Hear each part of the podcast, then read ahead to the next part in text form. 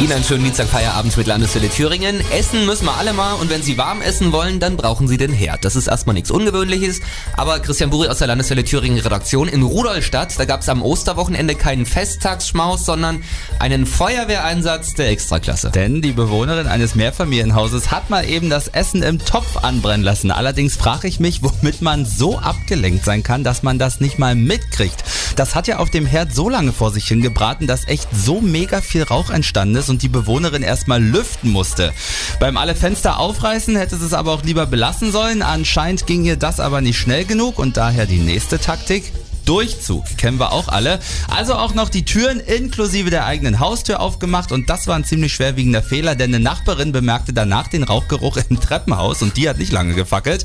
Ran ans Telefon, die Feuerwehr gerufen, aber die konnte er dann Gott sei Dank schnell Entwarnung geben. Passiert ist keinem was. Das war wohl ein extrem teures Mhm. Osteressen. Also sollte es mal qualmen, nicht die Tür zum Treppenhaus aufmachen, sondern alle Fenster in der Wohnung.